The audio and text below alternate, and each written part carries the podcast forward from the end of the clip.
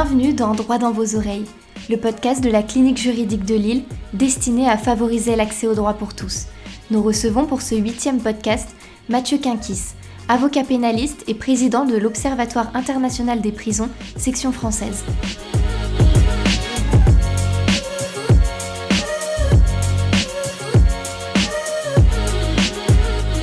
Alors on, va revenir euh, dans, cette rubrique sur l'actualité en matière de, droit et liberté euh, fondamentaux dans, les lieux privatifs euh, de liberté. J'aimerais d'abord commencer par une question qu'on n'évoque pas beaucoup.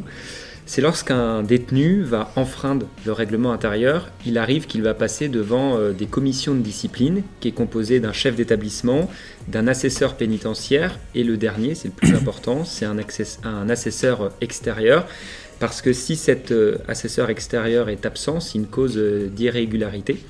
Euh, c'est d'ailleurs le tribunal administratif de, Paris qui, a indiqué que, c'était une cause d'irrégularité. Est-ce que pour vous, il y a des bienfaits justement d'avoir cette présence d'un assesseur extérieur qui justement peut, on l'a évoqué dans, les rubriques euh, précédentes, euh, passer les portes de la prison. Et si bien sûr il y a des bienfaits, euh, lesquels sont-ils? Et au contraire aussi, quelles sont les, limites et les pistes d'amélioration qui, pourraient être évoquées sur, sur ces assesseurs extérieurs?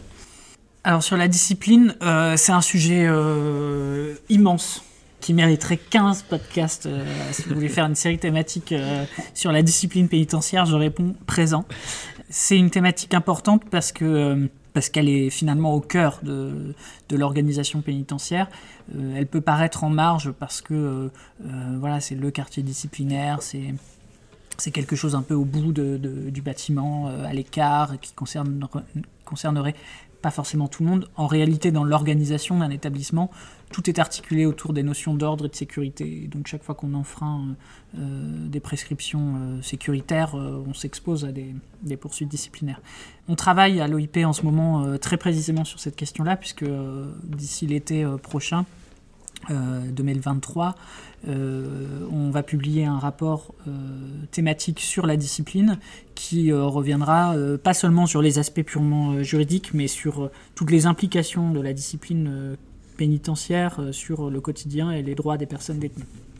Pour répondre à votre question, effectivement, sur la, sur la présence d'un assesseur extérieur, c'est toujours bienvenu qu'un euh, regard extérieur puisse euh, être porté sur ce qui se passe en détention, mais ça a forcément des limites des limites qui tiennent d'abord à l'organisation de la procédure disciplinaire, qui euh, est très peu contradictoire, euh, qui viole tous les principes fondamentaux en matière de, procédure.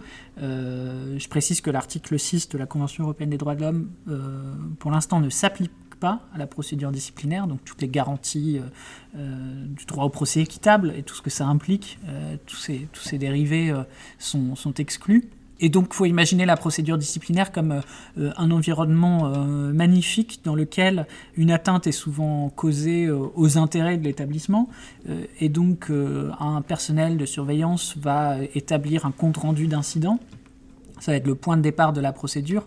Sur ce compte-rendu d'incident, une enquête, et j'y appose 15 guillemets, une enquête est faite par un personnel de l'établissement qui est euh, généralement euh, un supérieur du rédacteur du compte rendu d'incident euh, et qui va entendre la personne détenue pour essayer de savoir ce qu'elle a à dire.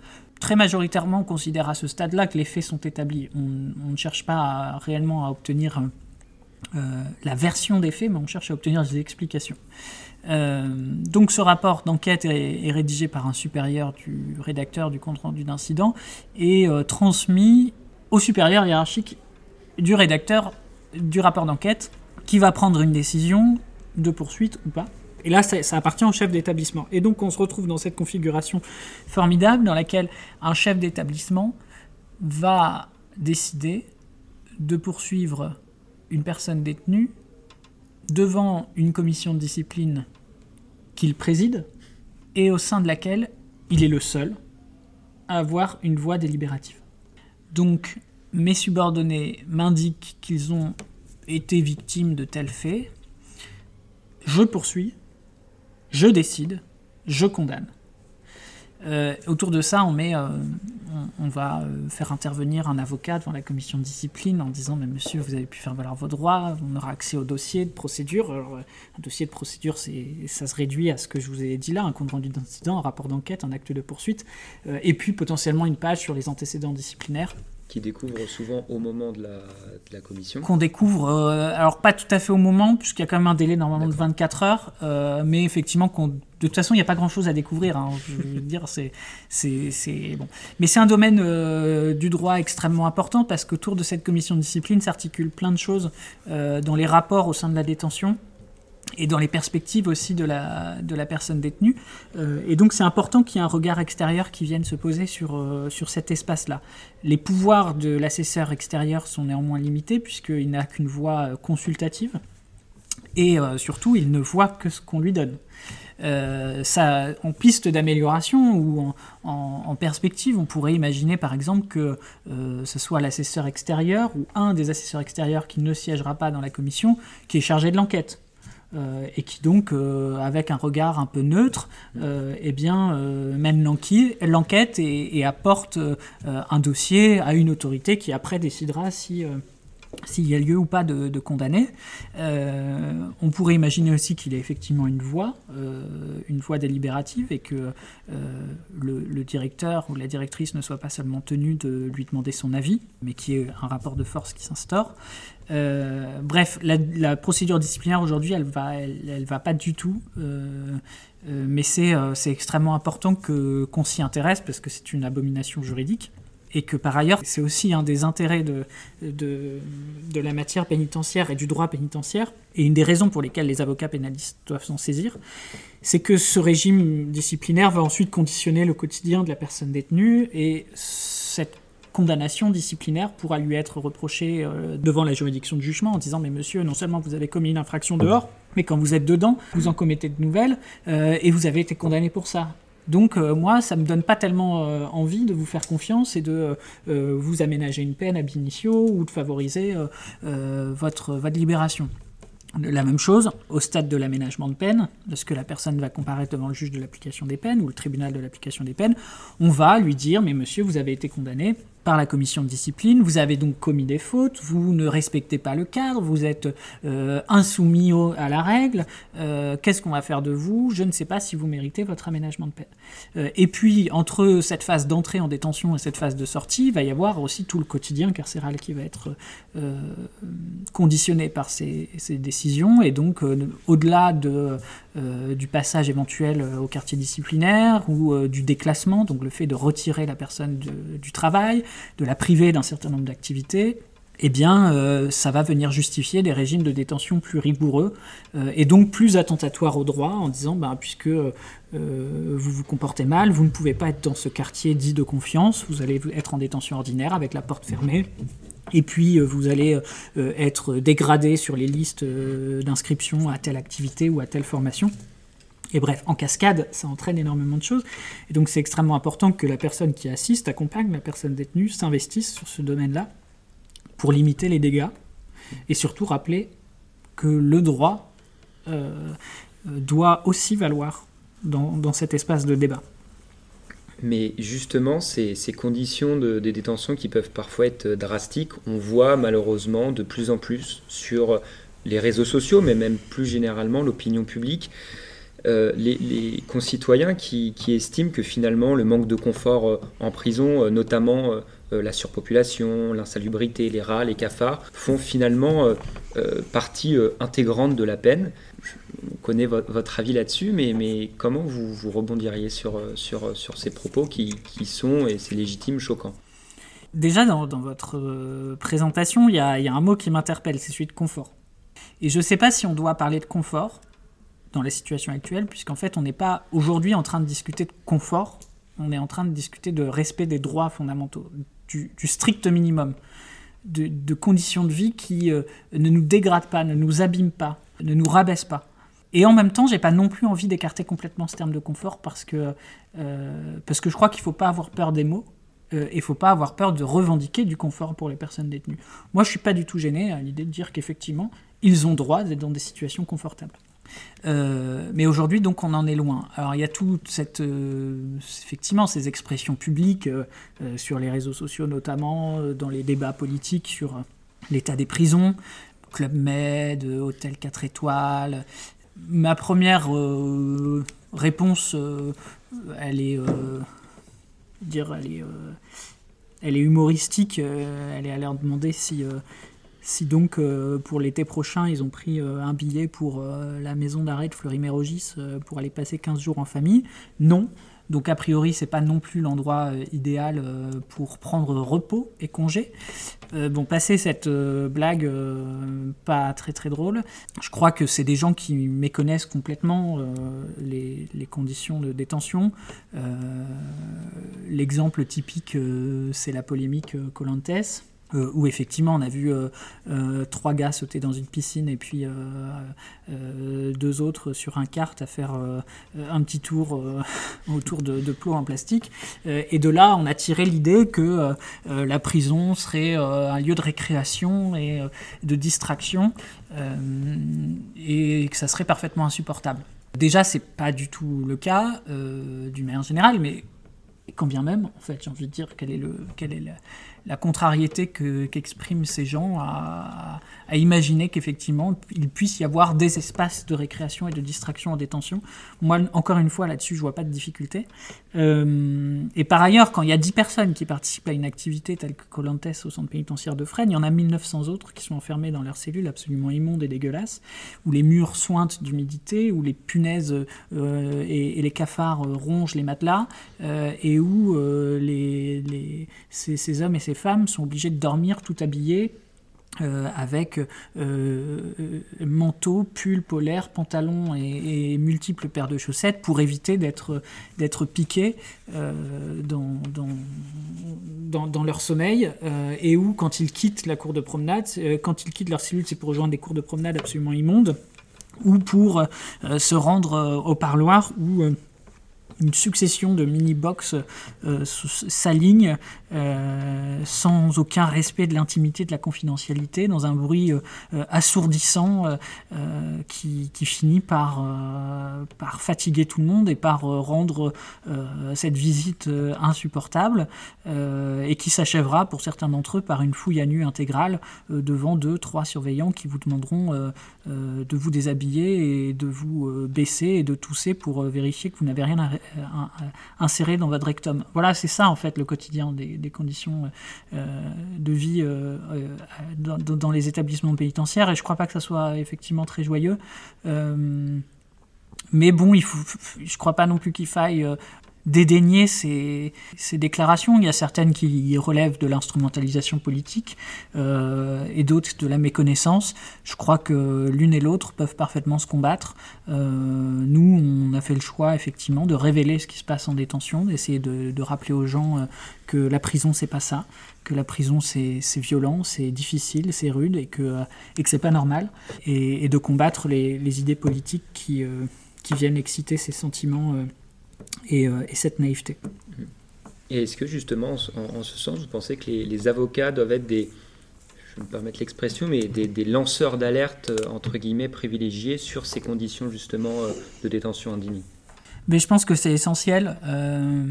c'est essentiel, mais c'est pas suffisant.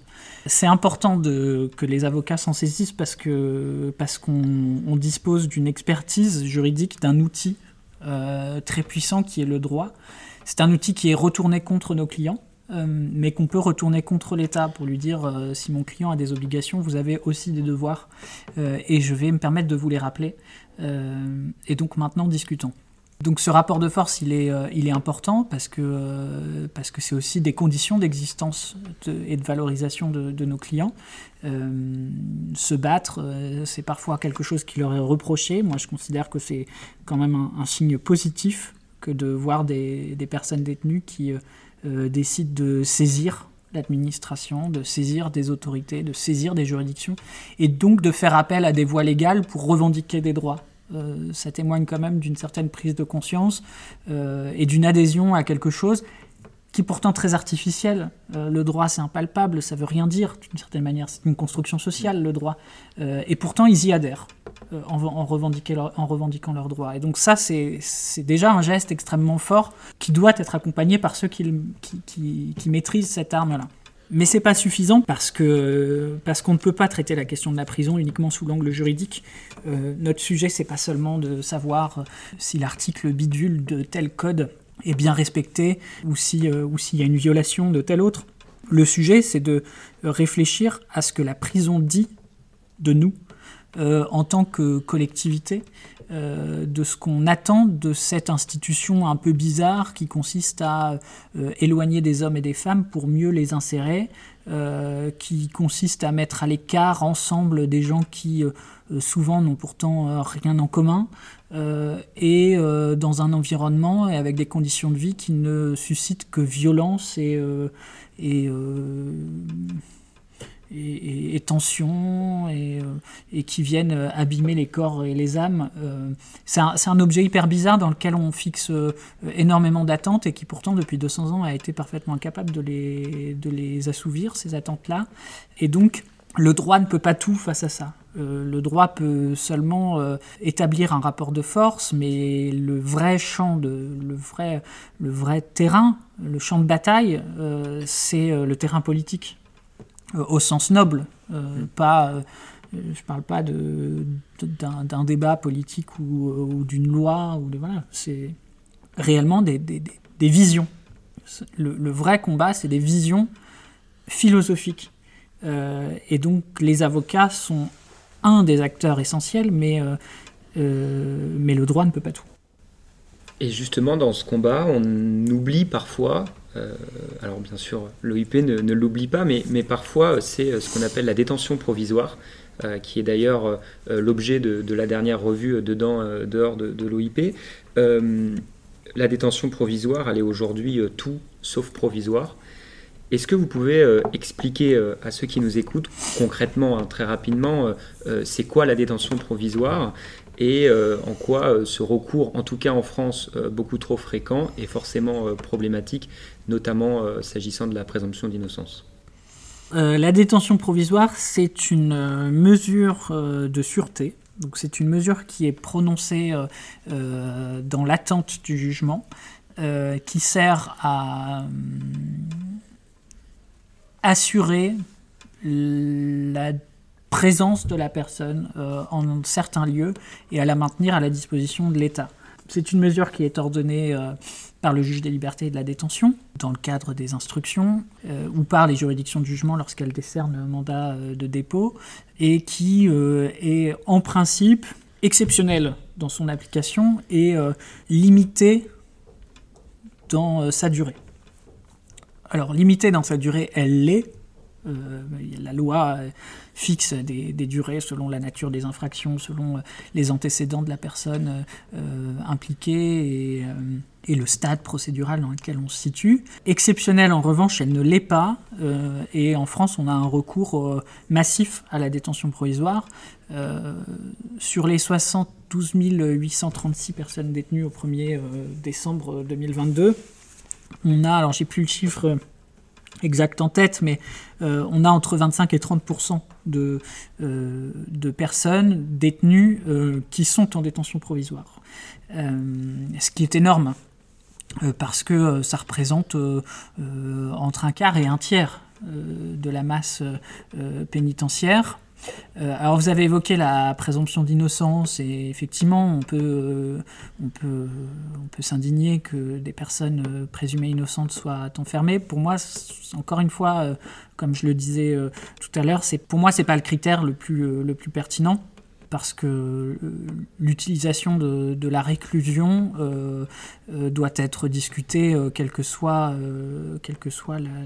le stade procédural. Mais de fait, aujourd'hui, dans l'attachement qu'on accorde théoriquement à ce principe de présomption d'innocence, effectivement, la détention provisoire peut paraître comme un intrus. Et, effectivement, ça a des conséquences importantes parce que ça joue sur la manière dont la personne peut préparer sa défense, ça joue sur la perception que peut avoir la justice de sa situation et de son implication dans les faits. et qu'en réalité,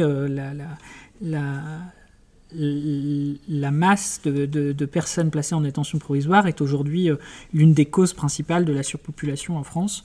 Euh, euh, et, donc c'est vrai qu'un recours plus raisonné à cette mesure exceptionnelle, voire même une révision totale des, critères et des modalités de placement en détention provisoire, prolongation de la détention provisoire, aurait des effets directs et immédiats sur l'état des prisons en France. Reste qu'en 2020, la Cour européenne des, droits de l'homme dans la régie MB contre France va tirer, euh, entre guillemets, la, sonnette d'alarme sur la situation carcérale française. Récemment, le comité euh, des ministres, qui est chargé de veiller que les États euh, exécutent correctement les, arrêts de la Cour européenne des droits de l'homme, a montré que c'est une situation qui est pire encore que celle de 2020. Euh, qu'est-ce que vous pensez justement de cette situation et euh, euh, finalement aujourd'hui, malgré la condamnation de la France, à quel niveau vous placerez la France du point de vue de l'état de ces prisons à l'échelle internationale? Alors la Cour européenne des droits de l'homme, effectivement, elle vient en 2020 tirer la sonnette d'alarme.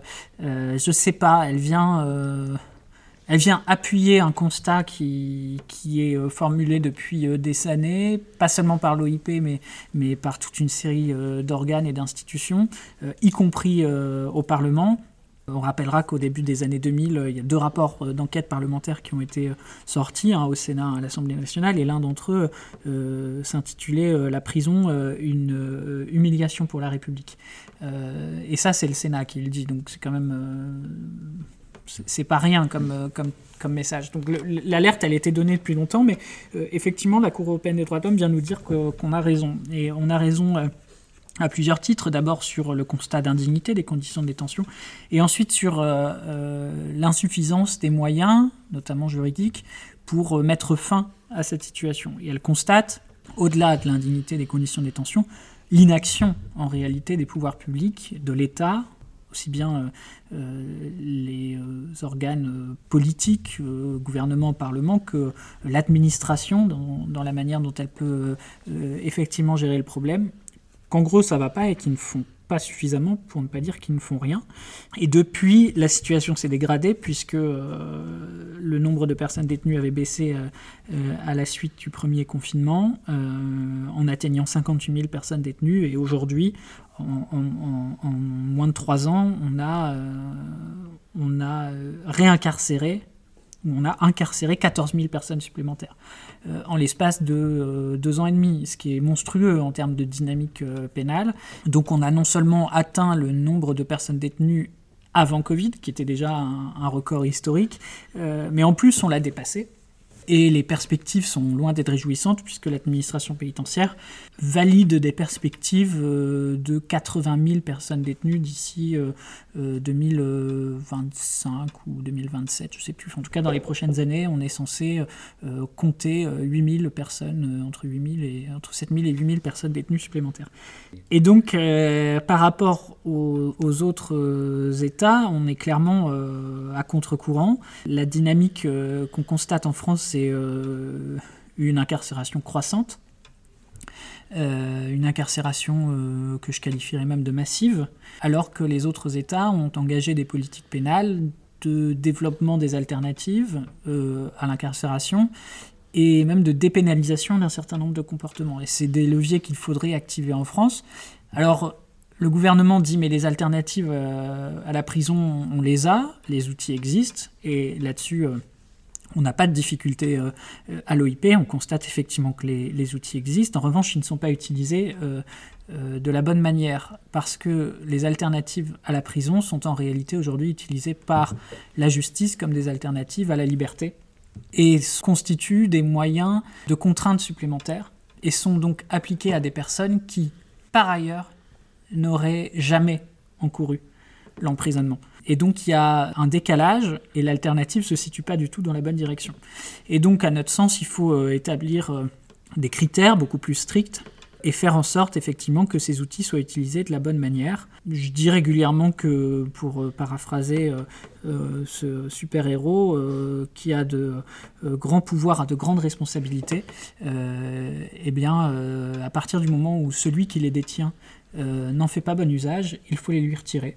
Et donc, si aujourd'hui les magistrats euh, se cachent derrière euh, l'indépendance et la liberté de juger, euh, on constate qu'en réalité, ils le font mal, puisque leurs jugements ont des implications gravissimes, puisqu'elles exposent immédiatement des personnes détenues à des traitements inhumains et dégradants, ce qui n'est pas tolérable, et donc il faut les empêcher de prononcer un certain nombre de peines s'ils ne savent pas effectivement les utiliser.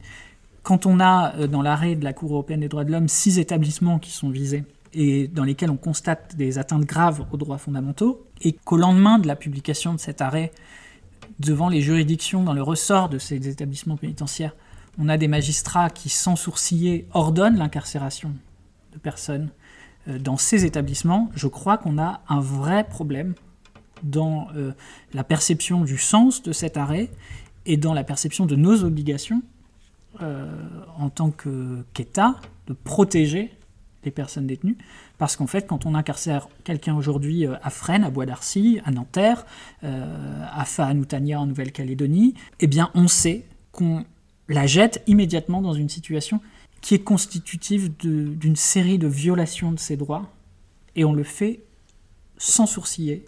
Et ça, moi, j'ai du mal à l'accepter. Et justement, euh, sur Droit dans vos oreilles, notre chaîne de podcast, on vous propose d'avoir le premier mot, mais aussi le dernier.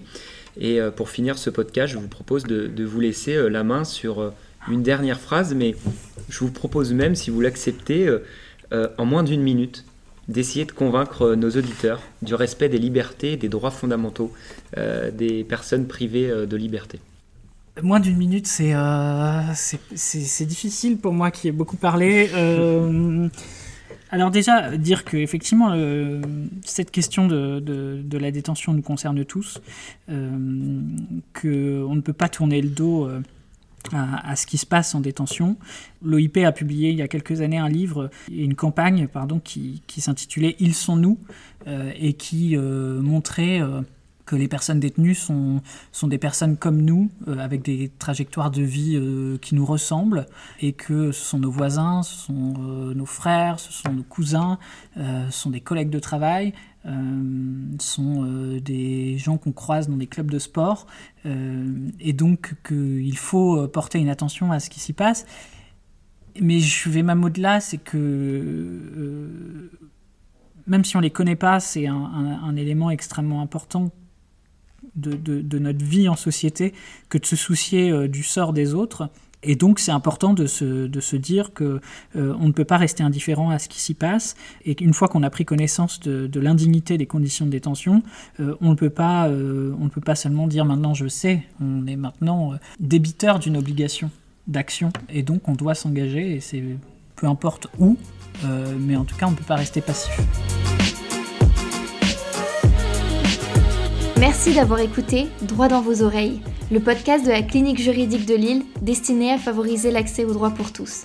Besoin d'être informé gratuitement sur vos droits ou simplement orienté? Contactez-nous par mail à cliniquejuridiquelille.com ou rendez-vous sur notre site internet cliniquejuridiquelille.com.